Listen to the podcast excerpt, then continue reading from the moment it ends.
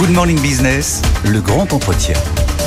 Le grand entretien ce matin sur BFM Business et sur RMC Découverte, c'est avec Christophe Périal, directeur général de Valeo. Bonjour, merci euh, d'être avec nous euh, ce matin. Vous avez publié euh, vos résultats hier soir. Vous renouez à nouveau avec les bénéfices. Il y avait des années de Covid qui ont été évidemment compliquées. Vous êtes dans le vert pour la deuxième année consécutive. Bénéfice net de 221 millions d'euros en 2023, en baisse de 4% par rapport à 2022. Vous allez nous expliquer ça, tout ça. En même temps, le chiffre d'affaires a progressé de 10%. On a eu vous êtes le dernier des équipementiers euh, à, publier. On a eu euh, tout le monde ces derniers temps. Ce qu'on voit, c'est à quel point la révolution de l'électrique, elle est presque plus compliquée pour vous que pour les constructeurs automobiles. Euh, je ne le dirais pas de cette manière-là parce que Valeo a fait des choix stratégiques qui sont clairs, qui sont forts. Et ces choix, c'est l'électrification pour ce qui est Valeo. On a fait le choix de l'électrification, on a fait le choix de l'aide à la conduite, on a fait le choix du logiciel.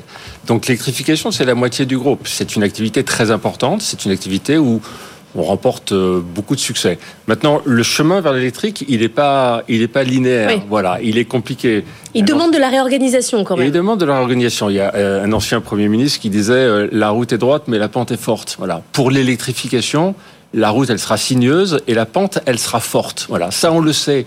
On sait que l'enjeu d'amener 100% des voitures à l'électrique, c'est un enjeu qui sera compliqué. Il sera compliqué techniquement, il sera compliqué industriellement, il sera sans doute compliqué socialement, mais c'est un enjeu absolument nécessaire parce que c'est le seul moyen de décarboner euh, la mobilité. Et c'est pour ça qu'on s'y est engagé à plein. On s'est engagé à plein dans l'électrification parce qu'on est convaincu que c'est la technologie qui permet de décarboner la mobilité. Pour vous, ça demande une réorganisation. Vous avez quatre pôles d'activité les aides à la conduite, l'éclairage, la motorisation électrique et les systèmes euh, thermiques. Il va falloir regrouper certains de ces, euh, de ces pôles en un seul pôle. Vous avez annoncé un plan social avec des suppressions de postes. Il y en aura 235 en France, 1000 150 euh, dans le monde.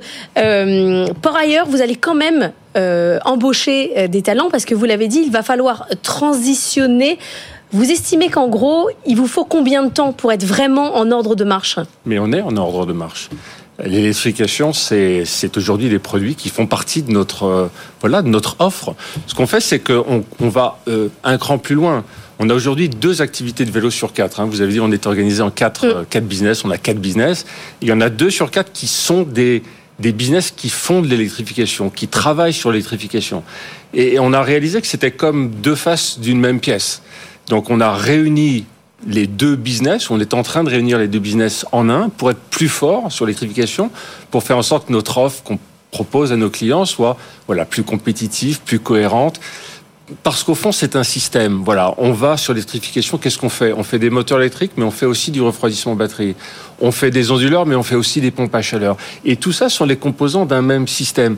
On dit que la voiture électrique est trop chère. Pour baisser le coût de la voiture électrique, il faut travailler sur le système. Il faut pas seulement travailler sur chaque composant, il faut s'assurer que on est optimisé au niveau du système. Et pour faire ça, bah, on met tous ceux chez Valeo qui travaillent sur ces composants ensemble pour nous assurer que on va pouvoir vraiment proposer à nos clients une, vraie optimisation du système et donc diminuer le coût du véhicule électrique, ce qui est très important. Justine Fasson, qui est notre spécialiste automobile ici, nous racontait ce matin que vous êtes désormais plus une boîte de tech. Est-ce que euh, c'est assumé euh, globalement? Vous le dites euh, vous-même. Est-ce que c'est facile à expliquer en interne à une entreprise qui pivote? Comment vous vous positionnez là-dessus? Bah, on est une boîte de tech. Euh, Peut-être ce détail vous a échappé, mais on est la société française qui euh, émet le plus de brevets dans le monde. Voilà. Oui. C'est pas un constructeur automobile, c'est pas un constructeur d'avion, c'est pas une boîte pharmaceutique, c'est Valeo. voilà. Et, et, donc ça vous dit quelque chose de ce qu'on est devenu. Voilà, on est devenu une société d'innovation, on est devenu une société de technologie. On est la semaine prochaine à South by Southwest, qui est euh, le grand rendez-vous de la tech américaine à, à Austin. Pourquoi on est le, le, le champion de, de la technologie? Parce que d'abord la voiture euh, est une est un objet qui est euh, en train de muter complètement. Il y a une transformation absolument considérable de, de, de, la voiture. La voiture, elle devient électrique, elle devient autonome et elle devient logicielle. Donc, si vous n'êtes pas une société de technologie, vous pouvez pas euh, euh rentrer euh, de plein pied dans cette mutation et accompagner cette, cette mutation. Donc, c'est c'est un choix délibéré. C'est un choix délibéré que Valeo soit technologie. Alors maintenant, notre plan stratégique, Oui. c'est pas simplement la technologie, c'est aussi avoir les marges qui correspondent à une boîte de tech. Voilà, on est une boîte de tech, on n'a pas encore tout à fait les, Les marges marges d'une boîte de tech. et ça, c'est un travail euh, euh, de tous les jours euh, qu'on va réussir. Boîte de tech, boîte mondiale, vous êtes là où sont euh, vos clients. En Europe, on a beaucoup d'espoir sur la réindustrialisation à travers notamment les véhicules électriques, sur les questions des batteries. Vous y croyez ou vous n'y croyez pas? Alors, on croit que euh, l'Europe doit aller vite sur euh, l'électrification. Je vais, je vais- bah, on, on oppose souvent euh, Europe et, et Chine. Je vais vous donner deux, deux chiffres pour montrer à quel point il faut que euh, l'Europe travaille sur le véhicule électrique et, et ne ne ralentisse pas sur le véhicule électrique. Le marché chinois, le marché automobile chinois, c'est deux fois la taille du marché européen. Oui. Le taux d'adoption des véhicules électriques en Chine, c'est deux fois le taux d'adoption des véhicules électriques en Europe. Deux fois deux, ça fait quatre. Eh ben donc on Ça veut dire que le marché automobile électrique en Chine, il est déjà quatre fois plus grand qu'il n'est en Europe. Or, l'industrie automobile, c'est une industrie d'échelle, c'est une industrie de masse.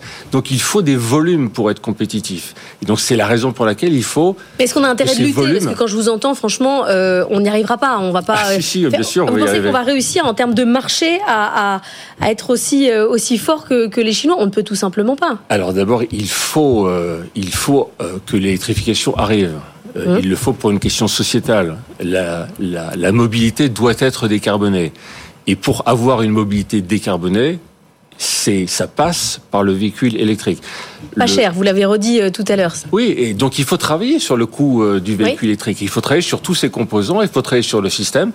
C'est ce que fait Valeo tous les jours. Mais on est en capacité aujourd'hui en Europe d'offrir un véhicule électrique compétitif avec les véhicules chinois. Vous avez vu comme moi les véhicules MG euh, qui arrivent sur le marché. Ils n'ont rien à envier à ce qu'on fait euh, euh, en Europe. Donc euh, on, est capable dans vos brevets là, il y a de quoi faire baisser vraiment euh, le prix du véhicule électrique euh, en Europe. Dans nos brevets, il y a des grandes innovations. Vous savez, par exemple, qu'on travaille avec Renault sur euh, un moteur électrique euh, en co-développement. On fait ça euh, Oui. voilà, ensemble sur un moteur électrique dont on pense qu'il sera le meilleur moteur électrique du monde, voilà, avec des caractéristiques à la fois de performance et de prix qui seront absolument exceptionnelles.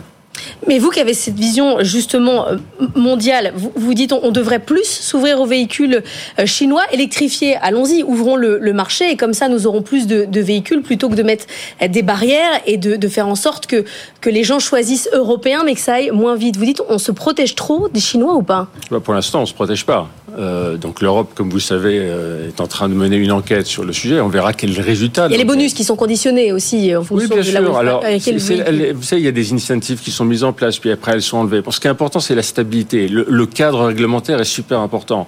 Voilà. euh, le- L'Europe a dit euh, à l'ensemble du monde automobile soyez prêts pour 2035 et tout le monde se prépare. Voilà, les constructeurs se préparent, les équipementiers se préparent.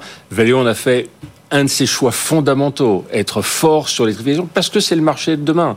Voilà, donc l'ensemble de- des, acteurs se prépare, l'écosystème se prépare. Pour que le véhicule électrique fonctionne, il faut qu'il y ait des bornes de recharge, il faut, il faut que l'ensemble de l'écosystème ait travaillé. Donc c'est un travail qui est compliqué, mais c'est totalement irréversible, c'est totalement nécessaire. Et, euh, voilà, on est au cœur de cette bataille. Vous travaillez, vous nous disiez avec Renault, vous travaillez avec Tesla? Alors, je n'ai pas le droit de le dire. Ah. voilà.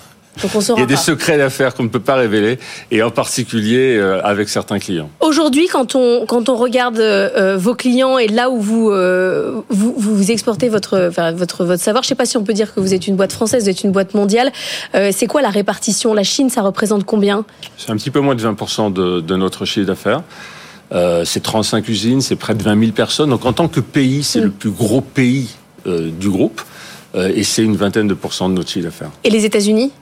Les États-Unis, c'est 20 25% à peu près. Alors les États-Unis, l'Amérique du Nord, hein, Oui. c'est- on, on- on- on somme euh, les États-Unis et le Mexique. Vous savez que le Mexique, c'est une base de production pour les États-Unis. C'est une trentaine de pourcents. Est-ce que l'IRA a eu euh, des, des impacts sur la manière dont vous avez réorganisé vo- votre production ou pas? Alors pas vraiment, pour la raison que euh, on a fait le choix industriel d'être local partout. Voilà. Donc on est euh, chinois En en Chine, on est euh, américain euh, en Amérique du Nord, et puis on est européen en Europe. Pour des raisons assez simples, qui est que vous savez, on travaille en juste à temps. C'est comme ça que l'industrie automobile travaille. Et donc, on reçoit de nos clients des programmes de production qui sont fermes sur quelques jours, euh, en général sur deux semaines. Donc, mettre des tonnes de produits dans les bateaux qui correspondent pas réellement à la demande, c'est pas du tout adapté. Donc c'est la raison pour laquelle depuis toujours, on a une stratégie industrielle qui est très locale. Donc on produit en Amérique du Nord pour l'Amérique du Nord et donc on a été assez peu sensible mm. euh, à l'IRA.